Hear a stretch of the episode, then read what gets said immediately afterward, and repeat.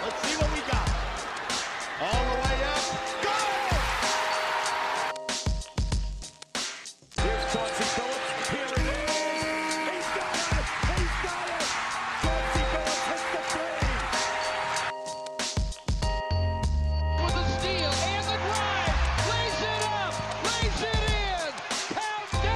in. And foul. Bonjour à toutes et bonjour à tous et bienvenue dans les chroniques de Motor City. Les chroniques de Motor City, c'est votre podcast dédié à l'histoire et à la culture des Detroit Pistons. À chaque épisode, nous remontons le temps ensemble pour parler des moments et des personnages qui ont compté dans la vie de notre franchise préférée depuis sa création jusqu'à aujourd'hui. Et après deux épisodes qui étaient plutôt centrés sur le passé, j'ai envie de vous proposer aujourd'hui un podcast sur une NBA un peu plus moderne. Mais du coup, en contrepartie, on va devoir parler d'un sujet qui n'est pas hyper réjouissant. Vous l'avez vu avec le titre de ce podcast, on va se faire une chronique sur Allen Iverson. Alors évidemment, vous allez me dire pourquoi Iverson alors qu'il n'a joué qu'une saison et à peine plus de 50 matchs avec les Pistons Eh bien, ce qui m'intéresse dans cette histoire, et c'est pour ça que j'ai appelé cette chronique Rendez-vous manqué, c'est qu'Iverson, c'est peut-être l'une des seules superstars qui a débarqué à Détroit dans le cadre d'un trade. Détroit, c'est un petit marché, c'est une ville qui a longtemps été très peu attractive et globalement sur toute son histoire, bah, la franchise elle a connu quand même plus d'échecs que de réussites. Et c'est simple, pensez juste aux plus grands joueurs des Pistons, Asia Thomas, Joe Dumars, Grant Hill, Ben Wallace, Chauncey Billups, Bob Lanier avant ça. Eh ben, ce sont tous soit des joueurs draftés et donc fabriqués entre guillemets par Détroit, soit des joueurs qui étaient en échec et qui sont devenus importants qu'une fois dans la Motor City. Et encore, même dans tous ces joueurs que j'ai cités, il n'y a pas de joueur qui a été un jour MVP comme Allen Iverson. C'est pour ça que lui, avec Iverson, c'est différent. À la limite, il n'y a que la venue de Blake Griffin récemment qu'on pourrait rapprocher un peu de celle d'Iverson, mais même là, c'est pas du tout du même calibre comme joueur. Allen Iverson, c'est quand même un joueur de basket qui a vraiment changé la NBA, culturellement bien sûr, mais aussi dans le jeu. Il a fait partie de ces joueurs qui ont façonné toute la NBA post-Jordan, avec par exemple Shaq ou Kobe. Alors bien sûr, vous allez me dire que le Iverson qui débarque à Détroit en 2008, c'est pas le MVP de l'époque des Sixers, mais quand même, on parle d'un joueur qui tournait à 27 points et 7 passes de moyenne pour sa dernière saison avec les Nuggets, en jouant les 82 matchs de la saison à 42 minutes de moyenne. Donc quand les fans des Pistons ont vu Iverson débarquer à Détroit, ils pouvaient légitimement être confiants et même heureux puisque Iverson avait aussi cette étiquette de bad boys qui lui était collée depuis le début de sa carrière. Mais bon, tout ça, on va avoir le temps d'en parler dans le podcast. Mais avant d'arriver à ce moment-là, avant d'arriver à 2008 et la venue d'Allen Iverson, il y a autre chose que j'ai envie de vous raconter. Parce que si j'ai appelé ce podcast justement Rendez-vous manqué au pluriel, c'est parce qu'Allen Iverson a bien failli arriver bien avant 2008 dans la Motor City. C'était à une autre époque, quand il était plus jeune et donc bien plus fort, qu'il a été Allen Iverson aux portes de la franchise des Pistons. Et là, si jamais il était venu, l'histoire aurait pu être bien différente. Donc, on va commencer notre podcast comme ça, vu que cette histoire-là, eh bien, il n'y a pas grand monde qui la connaît. Donc, dans cette chronique de Motor City, je vous propose de parler deux fois d'Iverson et deux fois des trois Pistons, et bien, même si vous savez d'avance que l'histoire, elle va quand même mal finir. Allez, c'est parti.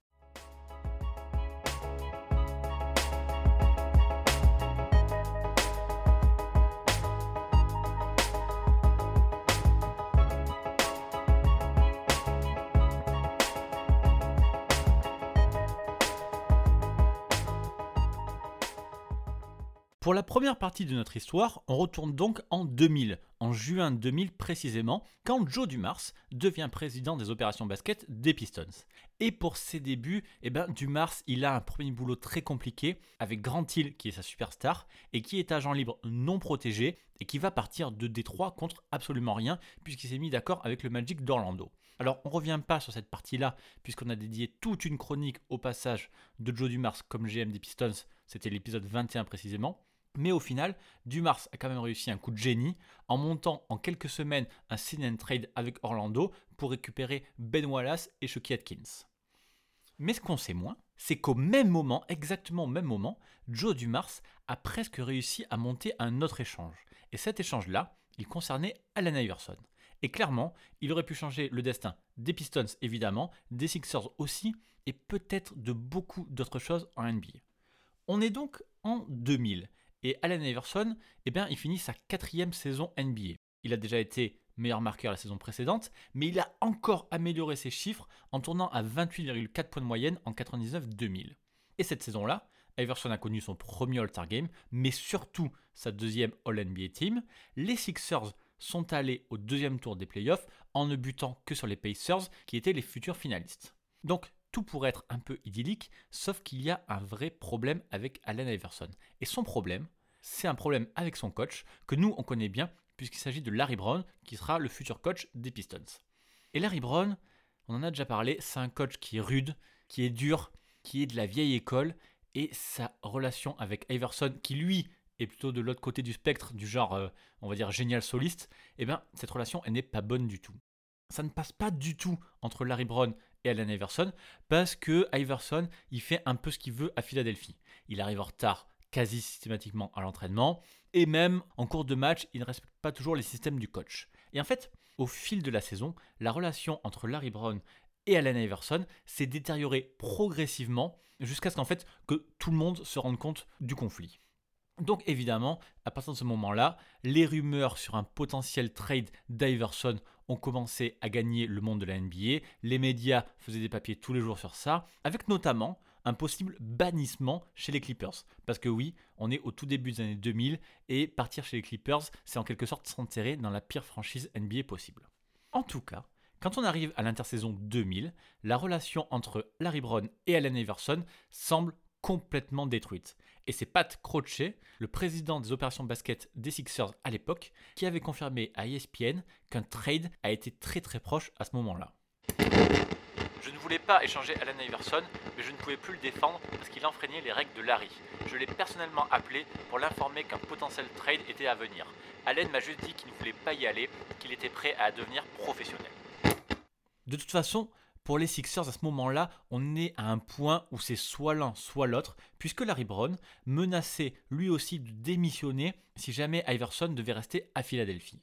Et c'est à ce moment-là que débarque Joe Dumars ainsi que plusieurs autres franchises pour mettre en place un espèce d'échange XXL, un échange avec 6 équipes et 24 joueurs concernés.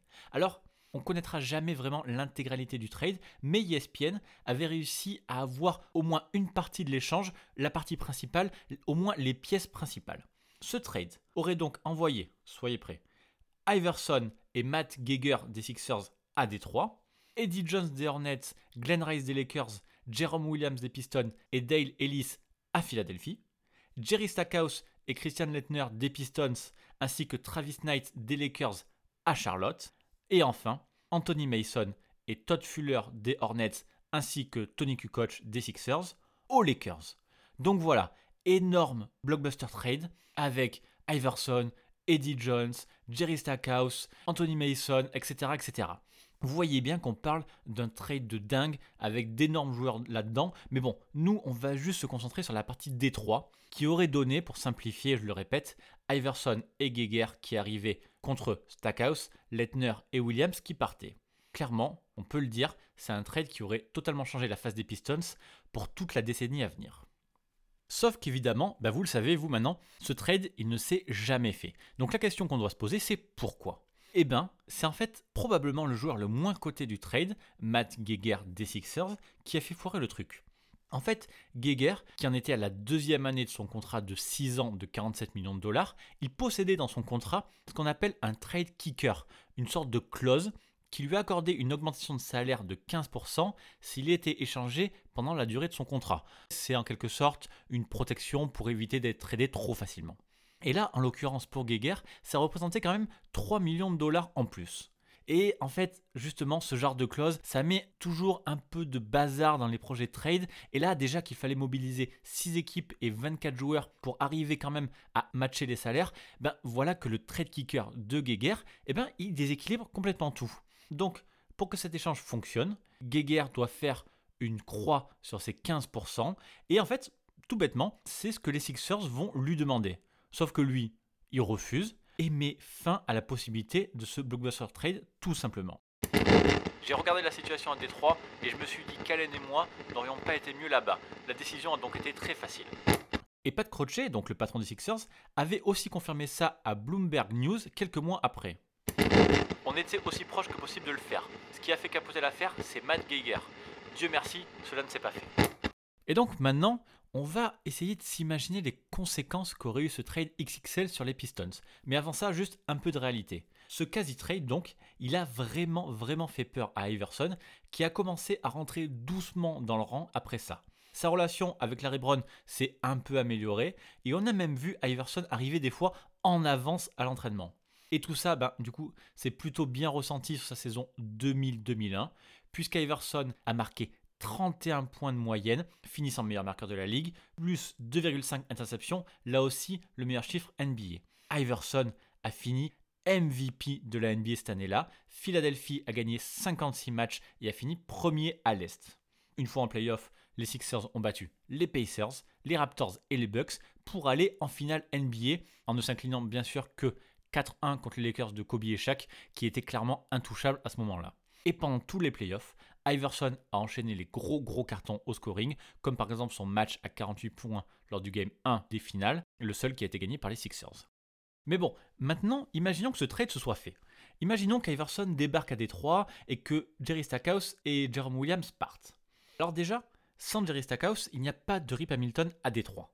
Et puis, avec un Jerome Williams qui est parti, eh bien, le trade de Corliss Williamson ne peut pas se faire. Sauf que Corliss Williamson, le sixième homme de l'année en 2002, eh bien, il va être un joueur très très important des Pistons pendant la Going to Work era. Mais bon, par contre, si ce trade s'était réalisé, on peut dire qu'en quelque sorte, Joe Dumars remplaçait Grant Hill par Allen Iverson, ce qui aurait assuré aux Pistons de conserver le même niveau plancher qui était déjà assez intéressant. Mais vous le savez, le problème c'est qu'avec Grant Hill, ben, Détroit n'a jamais passé un tour de playoff et que la vraie faiblesse de cette équipe, c'était son manque de profondeur. Donc on ne peut pas être sûr qu'Iverson, même en plein prime, même en niveau MVP, eh bien, il aurait été suffisamment bien entouré pour aider les Pistons à aller plus loin. En fait, au final, c'est même sur l'idée inverse que se sont construits les Pistons champions 2004, c'est-à-dire sur une alchimie collective dont Ben Wallace était la base. Ce qui est sûr, c'est qu'avec Allen Iverson comme superstar, eh ben, ça aurait été quand même compliqué d'imaginer le noyau de joueurs de la Going to Work era se faire quand même. Parce que Billups en 2002 ne serait sûrement pas venu si Iverson avait été le principal joueur offensif des Pistons, et probablement dans ce cas-là, pas de Prince non plus, puisque rien qu'avec le binôme Iverson-Ben Wallace, qu'on peut facilement comparer au vrai binôme Iverson-Motumbo des Sixers en 2001, c'est évident que les Pistons gagnaient largement plus que les 32 matchs qu'ils gagnent en réalité cette saison-là, donc impossible de choper le pick 23 à la draft 2002, donc pas de Tishon Prince. Et bien sûr, le paysage aurait été tellement différent deux ans plus tard qu'il est impossible d'imaginer si Rachid Wallace aurait débarqué ou non à Détroit en 2004. Alors maintenant, nous, on connaît l'histoire, on sait que les Pistons ont été champions en 2004 et on adore tous le roster de cette époque. Donc on va pas se le cacher, on est quand même bien content qu'Allen Iverson ne soit jamais vraiment venu. Mais quand même, en fait, en 2001-2002 par exemple, avec Jerry Stackhouse et Ben Wallace seulement, donc sans Prince, sans Billups, sans Hamilton, les Pistons ont gagné quand même 50 matchs et ont passé un tour de playoff, ce qu'ils n'avaient pas fait depuis 11 ans. Donc là, on est sur du pur basket fiction, mais par exemple, cette saison-là, remplacer juste Stackhouse par Iverson. Et peut-être que les Pistons peuvent sortir de la conférence Est dès cette année-là. I got to look in the mirror at myself and, and think of, you know, things that I can do to, to help us win a championship. Maybe it's some, some things that I'll have to change, you know, but one thing's for sure, two things for certain. I'm um, do whatever the coach wants me to do out there on the basketball court. He give me an assi- assignment, I'll just try to carry it out to the fullest. Even practice? Practice. We talking about practice?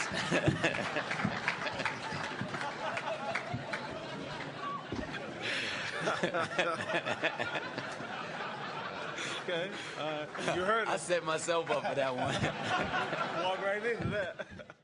Bon, après cette première partie en l'an 2000, faisons maintenant un saut de 8 ans en avant pour se retrouver en 2008. À ce moment-là, les Pistons viennent d'enchaîner leur sixième finale de conférence minimum consécutivement, mais bon, ils viennent aussi d'être sortis à ce stade de la compétition pour la troisième fois de suite, cette fois-ci par les Celtics de Paul Pierce et Kevin Garnett. C'est quand même un petit coup d'arrêt pour cette équipe qui a dominé dans toutes les années 2000. Et plus globalement, on arrive comme à une idée de renouvellement dans la Motor City. On a Ben Wallace qui est parti depuis deux saisons euh, se perdre à Chicago puis à Cleveland. On a Rodney Stuckey qui commence à se montrer un peu dans sa saison rookie. Et on a Flip Sanders qui du coup a laissé sa place après ce demi-échec à son adjoint Michael Curry qui débute là sa carrière de head coach après seulement un an comme assistant. Mais par contre, dans la tête de Joe Dumars, c'est quand même plus une transformation qu'une reconstruction. Donc le GM prévient ses joueurs à l'été 2008 qu'il n'y a absolument personne d'intouchable à ses yeux. Si jamais il peut ajouter une pièce qui est susceptible de faire gagner l'équipe, eh bien il n'hésitera pas à sacrifier un joueur de ce groupe. Et c'est là que l'histoire d'Allen Iverson va de nouveau croiser celle des Pistons, et cette fois-ci, promis, il n'y aura pas de Matt Geiger pour faire capoter l'affaire. Donc, on fait juste un point sur la situation d'Iverson à la fin de cette saison 2008. Allen, il a 32 ans maintenant, il ne joue plus à Philadelphie comme on l'avait laissé en 2000, mais bien aux Nuggets, avec notamment Carmelo Anthony. Les deux forment une super attaque, une attaque de feu, surtout avec George Karl comme coach, mais en fait, ce qui marche plutôt pas mal en saison régulière ne fonctionne plus du tout une fois en playoff, et Denver échoue à chaque fois au premier tour. Donc pour eux, ils sont arrivés au bout du modèle et Iverson est quand même devenu une sorte de poids dont les Nuggets aimeraient finalement plutôt bien se débarrasser. Et c'est là qu'ils vont être bien heureux de trouver qui? Joe Dumars, puisque le 3 novembre 2008, à peine hein, quelques jours après la reprise de la saison NBA et après tout un été de discussion, les Nuggets envoient Allen Iverson chez les Pistons dans la Motor City en échange de Chauncey Billups, Antonio McDyess et Check Samb. Donc 8 ans après le trade avorté, Joe Dumars réussit enfin son coup et réussit enfin à faire venir Iverson.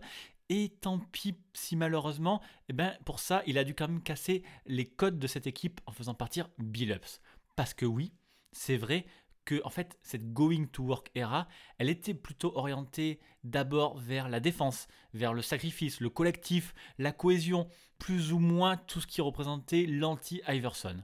Et puis, dans cet échange, les Pistons ont perdu Billups, qui est le moteur offensif de l'équipe jusque-là, et c'est lui aussi qui faisait le lien entre les différentes pièces de la machine. Mais on va pas noircir le portrait. Pour être tout à fait honnête envers Iverson, la plupart des problèmes qu'il a pu rencontrer en NBA, l'individualisme, les problèmes de comportement, les autres trucs, etc., ben en fait, ça date plutôt de ses toutes premières années dans la ligue, justement avant 2000. Et il a prouvé qu'en vieillissant, il était quand même prêt à se sacrifier, à se retrousser les manches pour pouvoir enfin gagner. Bon, on verra bien sûr que ça ne sera pas le cas à Détroit, mais quand même, c'est vrai qu'au moment du trade, Dumars avait légitimement le droit de penser que Iverson, normalement, ne ferait pas d'histoire dans la Motor City. Et puis, pour être tout à fait complet, Dumars visait aussi avec ce trade une future flexibilité financière. En fait, Billups n'était qu'à la moitié de son gros contrat de 4 ans, alors que de l'autre côté, il ne restait qu'un an au contrat d'Iverson, ce qui, associé au contrat expirant de Rachid Wallace également, ça permettait à Joe Dumars de redémarrer sereinement, pour le coup une vraie reconstruction, l'été suivant en 2009, si éventuellement la greffe ne prenait pas. Mais bon, par contre, dans ses propos lors de l'introduction d'Iverson, Joe Dumars, le GM des Pistons, reste de toute façon hein, très ambitieux. Nous avons juste pensé que c'était le bon moment pour changer notre équipe. Iverson nous donne une dimension que nous n'avons pas eue jusqu'ici et nous pensons vraiment que cela peut nous aider. Dans cette ligue, 6 ou 7 ans, c'est une éternité pour un noyau qui vit ensemble. Donc lorsqu'une situation comme celle-ci se présente, où vous pouvez à la fois avoir un joueur à impact immédiat et de la flexibilité sur le long terme, vous devez appuyer sur le bouton. Et puis, derrière la venue d'Iverson, le grand plan de Joe Dumars, c'est aussi de faire de la place à Rodney Stuckey. Je vous l'ai dit, lors de sa saison rookie, Stuckey a montré de très belles choses, particulièrement en étant capable de se montrer quand ça compte, c'est-à-dire en playoff. Donc, il est quand même fort probable qu'en 2008, dans la tête des Pistons, Stuckey ait été vu comme leur meneur du futur et que du coup, Chauncey Billups devenait un petit peu l'obstacle qui allait le ralentir. Sauf qu'il y avait une autre possibilité, c'était que les deux auraient pu largement cohabiter et d'ailleurs, Stuckey dira lui-même plus tard qu'il ne voulait pas que les Pistons transfèrent Billups. Je voulais qu'il reste et que l'équipe ait la philosophie des Spurs, c'est-à-dire garder tous leurs vétérans pour entourer les jeunes. Après le départ de Chauncey, tout a commencé à se dégrader. Chauncey était la colle qui faisait tout tenir ensemble. Et c'est vrai que c'est déjà là la toute première erreur de Dumars dans ce dossier. Évidemment, Stuckey n'avait rien d'un vrai franchise player. Alors c'est évident pour nous aujourd'hui, l'expérience nous l'a prouvé, mais en fait c'était quand même déjà évident en 2008. Oui, c'est clair, Stuckey avait montré de belles choses, mais c'était juste sur une toute petite poignée de match. Et puis en plus, c'était même pas vraiment au poste de meneur. Stocké, il n'avait pas du tout montré qu'il avait une vraie capacité à mener une attaque. Il avait même quasiment pas de tir. C'était quand même difficile de se projeter plus loin que ce qu'il montrait déjà. Donc, même si sa saison rookie était intéressante, il n'y avait aucun signal qui disait qu'il allait être obligatoirement un futur All-Star ou un futur All-NBA team. Et pourtant, du mars, il a jeté Billups et il a pris Everson quasiment sur cette simple intuition.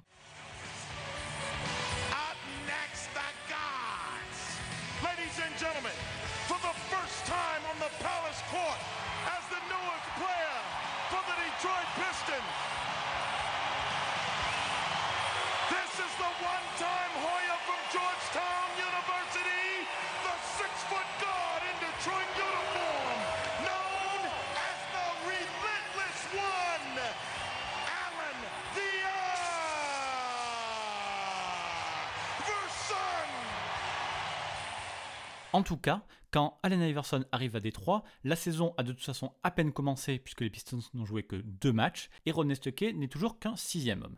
Et maintenant que Chauncey Billups est parti, les Pistons choisissent de jouer avec Iverson et Rip Hamilton dans le backcourt, Tayshaun Prince à l'aile et avec une raquette composée de Rachid Wallace d'un côté et d'un pivot de l'autre qui était soit Amir Johnson, soit Kwame Brown, mais bon, aucun des deux n'avait vraiment une grande réussite. Les Pistons gagnent des matchs, même si, il faut le dire, l'équipe est un peu moins souveraine que d'habitude. Mais bon, ça, personne n'est vraiment surpris. C'est même assez logique quand on passe de Billups à Iverson. Il faut une période d'adaptation et c'est ce que Joe Dumars et Michael Curry n'arrêtent pas de rappeler. Et puis en décembre, Rip Hamilton se blesse. Rip rate seulement 8 matchs, mais pendant ce temps-là, c'est Rodney Stuckey, le petit chouchou de Dumars, qui prend sa place dans le 5. Stuckey, on l'avait déjà vu faire quelques apparitions comme titulaire un peu plus tôt, dans une sorte de proto-small ball que Michael Curry avait mis en place avec Tayshaun Prince en 4 et Rachid Wallace en 5. Mais ça n'avait pas trop marché. Par contre, cette fois-ci, Rodney Stuckey rentre définitivement comme starter et dans le backcourt. Quand Rip Hamilton revient, le coach des Pistons, Michael Curry, ne veut pas sortir Rodney Stuckey et donc remet son 5 de petite taille pour faire jouer à la fois Stuckey, Hamilton et Iverson ensemble. Mais bon, évidemment, si ça n'avait pas marché la première fois, ça ne risquait pas subitement de marcher cette fois-ci, surtout qu'on est dans la NBA de la fin des années 2000, qui ne ressemble pas du tout à ce qu'on connaît aujourd'hui. Donc assez naturellement, Détroit enchaîne 5 défaites en 6 matchs, et il est évident que Michael Curry doit mettre sur le banc un de ses arrières. Sauf que le débat ne se fait pas entre Rip Iverson et Stuckey, il se fait uniquement entre Hamilton et Allen Iverson, comme si Stuckey avait suffisamment prouvé pour être intouchable, ce qui n'est pas vrai du tout.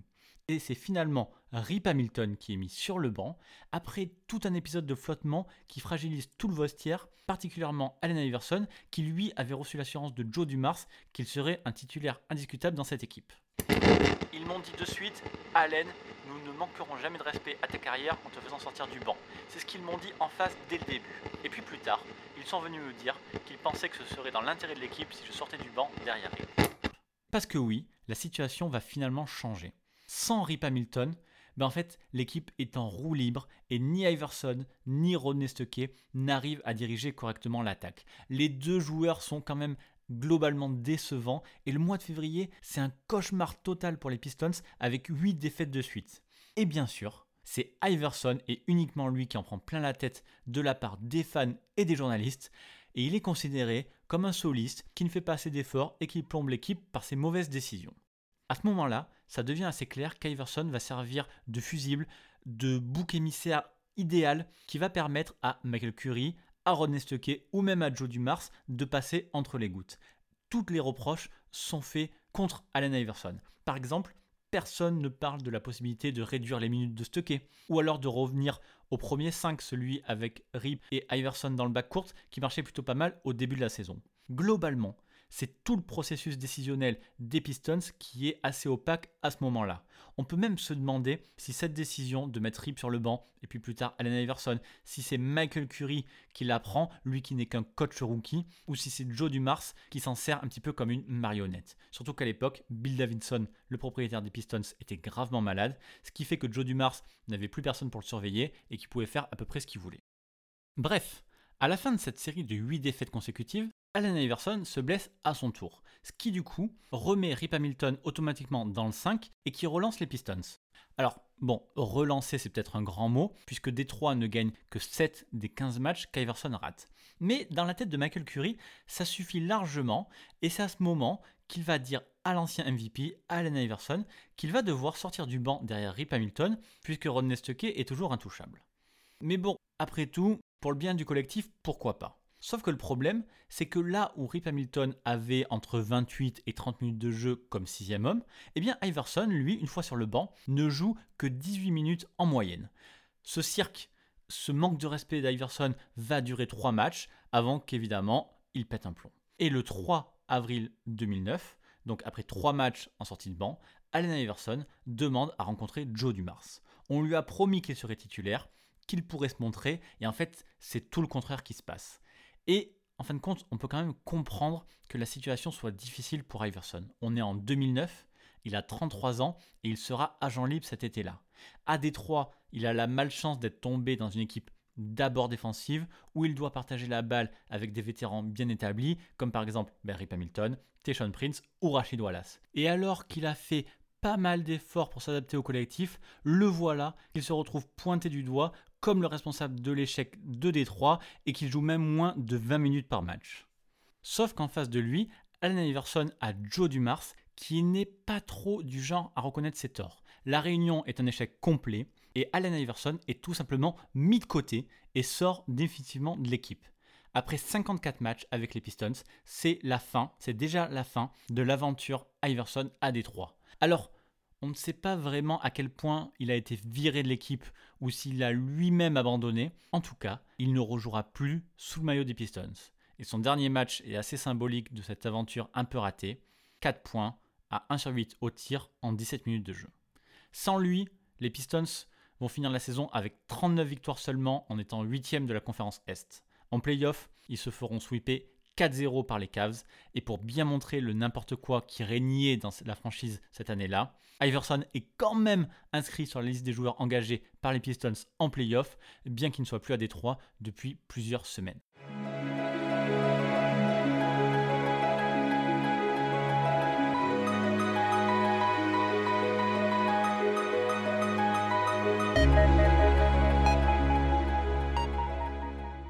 Le passage d'Allen Iverson chez les Pistons aura au moins le mérite d'avoir montré à quel point cette franchise était devenue mal organisée. Michael Curry est licencié tout de suite le 1er juin 2009 après l'échec de la saison, remplacé par John Custer qui ne fera pas mieux du tout. C'est même en fait le début de la traversée du désert pour Détroit qui ne retrouvera les playoffs qu'en 2016 avec Stan Van Gundy et encore pour perdre au premier tour. Michael Curry, lui, tout simplement, ne retrouvera plus jamais de poste de head coach en NBA. Allen Iverson dira plus tard que sa saison à Détroit était la pire année de sa carrière, tout en confirmant que l'entraîneur Michael Curry lui a menti sur le fait qu'il ne serait jamais remplaçant et en défendant Joe Dumars. Je n'ai rien à dire de mal à propos de l'organisation, en particulier Joe. Je n'ai jamais eu de problème avec Joe. C'est une personne droite que j'aime et que je respecte. Il ne faisait partie d'aucun des problèmes que j'avais à Détroit. Mais que le coach vienne me dire des choses, puis revienne sur sa parole comme ça, ça fait de cette saison la plus dure et la plus difficile que je n'ai jamais eue.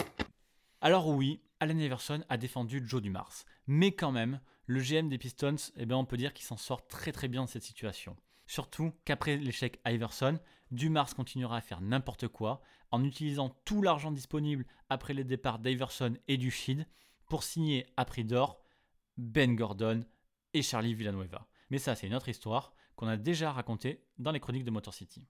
L'histoire d'Allen Iverson s'arrête donc là. C'est en quelque sorte l'histoire de deux rendez-vous manqués. Le premier en 2000, quand Iverson, le futur MVP, aurait pu emmener Détroit tout en haut et peut-être même devenir le nouveau symbole de la franchise, même si en contrepartie, nous n'aurions pas connu la Going to Work era.